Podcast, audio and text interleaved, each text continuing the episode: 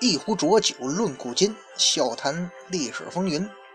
各位好，欢迎收听文昌书馆的节目，我是主播君南，漫谈三国人物。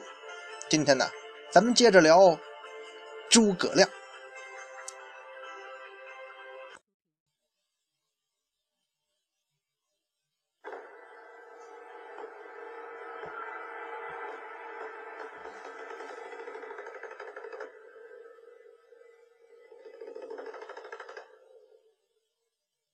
上一回咱们讲到空城计，首先可以确定一点啊，历史上空城计这个事儿啊，哎，应当不是在诸葛亮身上发生的，即使有过哈。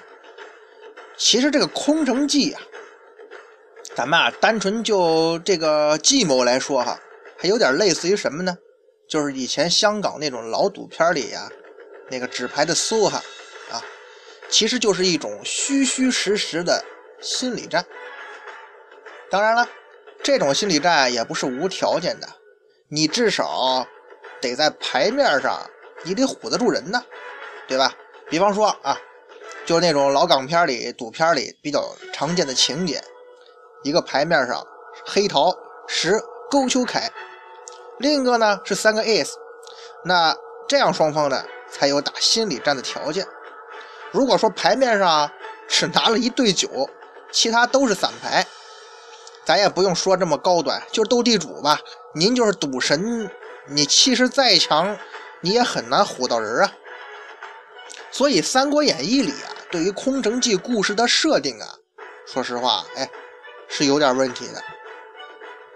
司马懿啊，按照《三国演义》的描述，是带了二十万人马，诸葛亮守西城呢，只有千余人呐。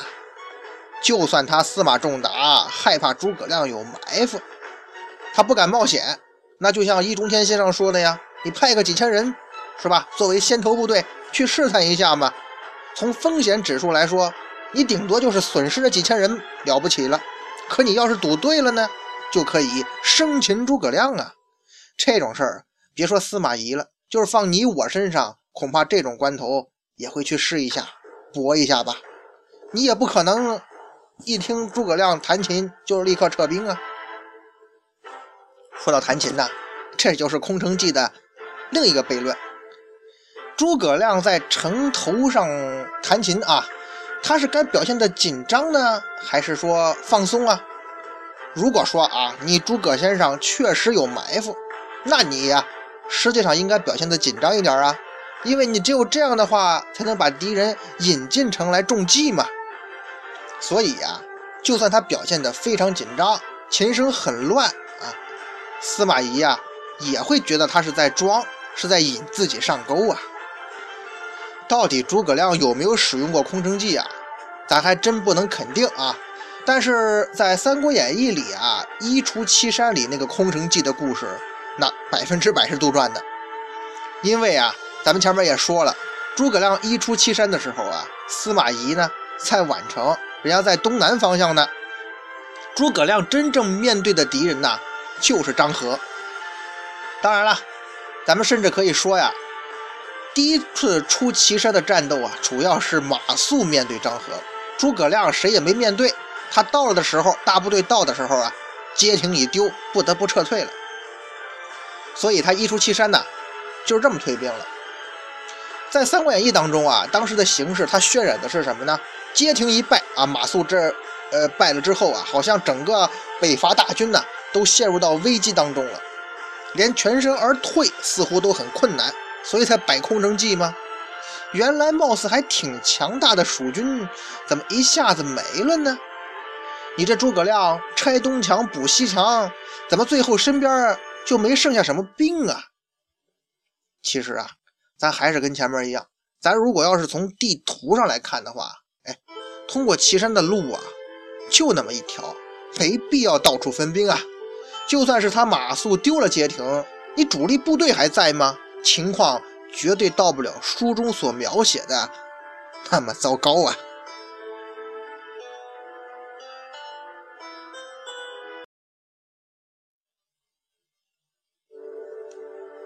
这个杜撰出来的东西啊，咱就不做过多分析了。咱还是回到这个一出祁山的结局这个问题上。实际上啊，咱们前面说了那么多这场战争的前因后果和形势啊，马谡啊在街亭一败，就意味着精心准备又声势浩大的第一次北伐呀，戛然而止了。按照包括我以前的印象，还咱们很多人的印象哈，好像是马谡一败嘛，所以全局就坏了，所以诸葛亮军队要全面败退。当时的情况啊，似乎是。能够全身而退啊，就已经算得上胜利了。但是如果根据咱们前边的分析呀，情况可能不是这样。是，马谡在街亭虽然是惨败了，可是咱们前面说了，他带的是偏师啊，他兵力有限，而且王平还保住了几千人呢。所以满打满算这一战呢，蜀军也就是损失了万余人吧。主力部队，诸葛亮手里的主力部队还是完好的。所以街亭尽管是丢失了，但是咱们前面也说了嘛，街亭这地方本来就无险可守，魏军容易拿下来。你在反夺过的时候，他也同样无险可守啊。你也可以从张合手里再夺回来嘛。至少诸葛亮军队在这个时候在人数上是占有优势的。那么关键问题就在于一个，你想不想打？咱们在一开始时候就分析过了，诸葛亮的如意算盘实际上是声东而击西，他的目的啊是趁曹魏不备，迅速的出祁山，然后接手陇右三郡嘛，再凭借在三郡打下基础，让这个陇右地区啊成为北伐的重要基地，等于把北伐前线往前推了。现在呢，魏国反应迅速啊，而且重创了蜀军的先锋部队，并且占领了。咽喉要道，基本上他原来的作战计划呀，已经完全落空了。如果想重新占据主动，那就要吃掉张合这五万人马。现在问题来了啊，诸葛亮有能力吃掉张合吗？说实话呀，在这一点上，诸葛亮自个儿是没什么信心的。估计啊，想达到这一目的，除了硬拼，没有什么别的好办法。而且诸葛亮的部队虽然人数占优势，但是你已经被动了。你一旦被动，你的优势也就被抵消了。就算你的部队最终击败了张合，估计呀也是杀敌一千自损八百呀，要损失惨重。这五万人，他张合他曹魏赔得起，蜀汉和诸葛亮可赔不起呀。诸葛亮这几年其实也就是攒了这点家当，都赔光喽。别说占领三郡了，就是自己回去能不能继续当丞相，都是个问题呀。没了军权的权臣，就是没了牙的老虎。咱们前面反复说过这个问题，这种人的下场只能是被清算的。与此同时呢，击鼓方向作为疑兵的赵云部队啊，被曹真反攻了，同样也是打败了。假如曹真继续南下，就意味着诸葛亮的主力部队。就要被人家包围了，要腹背受敌了。这样的话，你别说陇右三郡了，你可能连汉中都回不去了。一生为谨慎的诸葛亮是绝不会一时冲动去跟张合搞这种火拼的。于是他就选择了最妥当、最稳妥的办法，全军撤退。当然了，既然要撤嘛，能带走的就得带走。所以诸葛亮走的时候啊。不忘迁移当地的居民，才会出现史书中带了千余家回到汉中这个记载哈。当然了，诸葛亮这么撤军的负面影响是非常大的。首先就是承认这次大规模的北伐军事行动失败了嘛。再就是你可是陷陇右三郡人民于险境啊。因为呢，你诸葛亮一出祁山，陇右三郡是归降了蜀汉，回头你这。诸葛丞相这么一走，这就相当于什么呢？相当于你抛弃了陇右地区心向蜀汉的这些老百姓啊！诸葛丞相你走了是吧？可是曹魏那边秋后算账是免不了的呀。既然诸葛亮和蜀汉这么做，那以后谁还会主动向你投降呢？所以啊，恐怕之后啊就没什么地方会自动向蜀汉投诚了。这也增加了诸葛亮下一步北伐的难度。在咱们一般的观点里呢，一出祁山呢算是彻底失败了。但是咱如果仔细分析一下呀，也不是一点成果都没有。国冲四世记载啊，两出祁山，陇西南安二郡应石降，围天水，拔蓟城，虏姜维。驱掠侍女数千人还蜀，人皆贺亮。亮颜色纠然有气容。谢曰：“普天之下，莫非汉民？国家威力未举，使百姓困于豺狼之吻。一夫有死，皆亮之罪。以此相贺，能不为愧呀？”从这个记载来看啊，诸葛亮本人呐，还是咱们前面说的，这人道德还是有境界的，他非常有节操。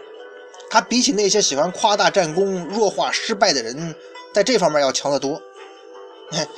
把灾难当成成绩宣传的这个人呐，到今天都大有人在啊！明明是人为事故嘛，结果追责任没追到，表彰大会倒是开得挺带劲儿，大家伙也见怪不怪了。这话呀，其实要说回来吧，诸葛亮北伐虽然损失了一些兵力啊，但是呢，你蜀汉领土。并没有少掉一点啊，还带回千余户人口呢。而且这可是面对强大的曹魏帝国取得的战绩啊。用这个现在的观点来说呀，这叫虽然胜利有限，但是大大的宣扬了蜀汉的国威。蜀汉人民从此站起来了，天下谁也不敢再藐视咱蜀汉了。不过，咱们前面反复强调一点，诸葛亮这个人啊，他是一个很务实的人。既然承认自己的失败，那既然失败了吧，就要问责呀。诸葛亮就引咎辞职，不再担任丞相，官降一级，任右将军。但是呢，降级是降级，还是管丞相的事儿，总领丞相职权。如果说呀，这个惩罚有点像名义上的，那接下来可就真的比较严厉了。那就是把先锋官马谡处斩。关于斩马谡这件事儿啊，历史上还是有很多争议。《三国志》中个人传记的相关记载是有矛盾的，有的说呀，马谡立刻被斩首了；也有的说呀，马谡这是被投入了监狱。不过不管怎么讲，马谡这个人的政治生命到这个时候可以说结束了。史书记载呀，马谡死的时候啊。十万之众为之垂涕，亮自临济，待其遗孤若平生。从这个记载来看呢，马谡这个人平常为人还是不错的。后来有的人为马谡喊冤呢，认为他就是整个战场这个战争失败的替罪羊。不过我倒是认为啊，不存在什么替罪羊的说法。马谡，咱们前面说了那么多，他确实犯下了兵家大忌，犯了错误。街亭之败，他是主要责任人，要斩他，斩首啊！这个处罚呀，可能真的是重了一点。可是呢，你真把他斩了吧，也算不上冤枉。而且马谡是诸葛亮悉心培养的心腹啊，让诸葛亮杀自个儿心腹，他自己肯定很心疼啊。所以诸葛亮这边压力也不小，要平息众人之口，那你自个儿必须得割点肉才行啊。当领导的没这点觉悟。你也干不稳呢。好，说到这儿啊，就引出另一个问题，咱们就需要评价一下诸葛亮先生的军事才能。按照目前的情况来看呢，恐怕大家伙都会认为啊，诸葛亮这个人军事才能非常一般呐。不过这种事儿吧，咱们真的得客观一点来看，因为说实话呀，这个一出祁山呢，才是真正的诸葛亮初出茅庐的第一场。硬仗，伐南中那不算哈，这是真正的硬仗。之前的南征啊，可以说遇到的对手吧，实力悬殊过大。直到北伐才是真正的硬碰硬，因为他碰上了当时天底下最强大的军队嘛。诸葛亮后来就反思啊，大军在岐山击鼓，皆多于贼，而不能破贼，为贼所破者，则此并不在兵少也，在一人耳。今欲减兵醒将，明伐思过，教便通之道于然。若不能然者，虽兵多何益呀？其实啊，这这些话呀，就是诸葛亮在思考失败的原因。他认为啊，在岐山也好，击鼓也好，蜀汉的军队人数啊，绝对人数并不少于魏军，可是为什么还是失败了呢？关键在于啊，那个在一人耳，在于指挥官，哎，在于兵员的素质。所谓兵贵精不在多呀。所以诸葛亮这个时候就决定啊，要励精图治。他要在什么上下功夫呢？他要在提高蜀汉军队的战斗力上下功夫。咱们前面啊，再三提过一个观点：看多了小说一样的历史啊，我们很容易在战争中抬高个人的影响力，把那种个人的奇谋看作是战争胜负的决定因素。可实际上呢，历史上每一位军神，他之所以有他的战绩啊，都是他的历史背景和他背后的物质基础做这个支撑的。战神白起，他依托的是强大的秦国。韩信呢，是趁着项羽纷纷布局、四面树敌的空啊。至于卫青、霍去病，那他们背后是经济空前强大的大汉帝国呀。这么说吧，你这个人作为一个将领来讲，个人能力再强，你的背后没有这些背景，你再怎么折腾，恐怕也没什么用啊。强大战斗力的第一决定因素就是经济基础，然后才是武器装备。所谓拿破仑那句话嘛，战争最重要的，它就是钱呐。除去这些呢，才是军队指挥官，是兵员素质，这是其他的要点。当然了，像成吉思汗的蒙古骑兵横扫天下的时候，也没见打出多少奇战，大多数啊都是硬碰硬的战斗，主要还是蒙古人的骑射还有那个大炮啊独步天下。比方说咱们中国近代史的开端——鸦片战争。那是国耻嘛，包括英法联军攻破北京啊，哎，他这个英法联军呢，听着好像挺吓人，实际上也就两万来人，而大清国有百万之众的军队啊。小时候上历史课呀，或者说再小点的时候，读到这段历史就想啊，这清军怎么这么笨呢？来点计谋，来个火攻、水攻，再挖个陷阱，设点埋伏。他就两万来洋鬼子，不轻松搞定吗？哎呀，看来清政府就是腐败呀，就是喜欢卖国。其实说到卖国呀，谁会喜欢把自己白白占有的利益让给别人呢？什么官怕洋人，洋人怕老百姓的论调，只是咱们安慰自己的说辞罢了。说鸦片战争这事儿吧，当时清军呐，他跟英法联军的差距啊，是多方面的。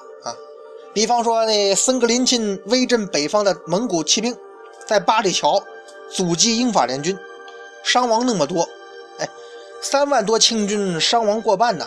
而对阵的英法联军呢，他只有一万人，也只有十二人阵亡，这个伤亡差距实在太大了，以至于指挥战斗的法国将领孟托班回国之后啊，被法国皇帝拿破仑三世啊，就拿破仑他那个侄子啊，封为八里桥伯爵。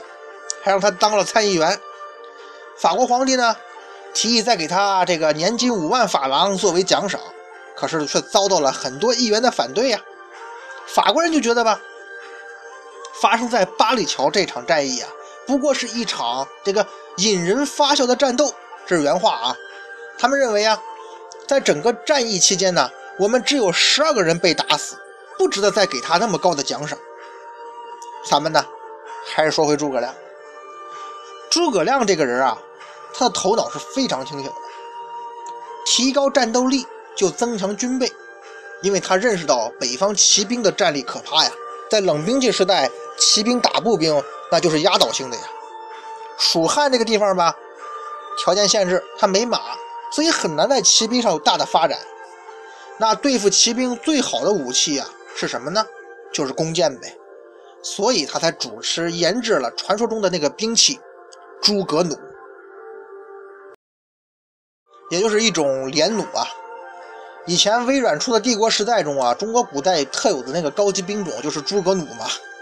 也可见这个诸葛诸葛亮的这个诸葛弩的世界性的影响力啊。《三国志》中对于这种武器的描写是这么说的：连弩谓之圆融，以铁为饰，饰长八寸，一弩十式俱发。就是说呀，一把弩可以同时发十支箭。这看上去可是非常可怕的呀！这就是冷兵器时代的那个机关枪啊。这弩本身吧，就比这个弓箭要高一级，它的瞄准性更好啊。弓箭呢，基本要靠这个士兵的个人技能才能发挥作用。弩呢，比弓箭的缺点在于可能就是制作难度比较大，比较费钱。所以啊，好像咱们中国啊，自古以来也很难有那种大规模装备弩的庞大军队。那诸葛亮这个就厉害了，他是连发了弩啊，对吧？如果说蜀汉军队都大量配置这种武器的话，那当时在正面对决中，那不天下无敌啊！这跟你拿杆枪的穿越过去差不多呀。当然了，这种传说中的武器嘛，咱们现在也见不着了。到底它威力多大呢？咱们谁也说不清楚。现在民间也有很多人参照古籍仿造诸葛弩，我曾经在电视台看过啊，有这种东西，但是挺令人失望的，因为那个人仿制的那个诸葛弩吧，射程挺短的，就区区十几米。说实在的，如果真的诸葛亮的连弩是这样的话，在战场上就没有多少实用价值了。那这并不能作为否定诸葛连弩价值的证据啊！为什么这么说呢？咱们下回接着聊。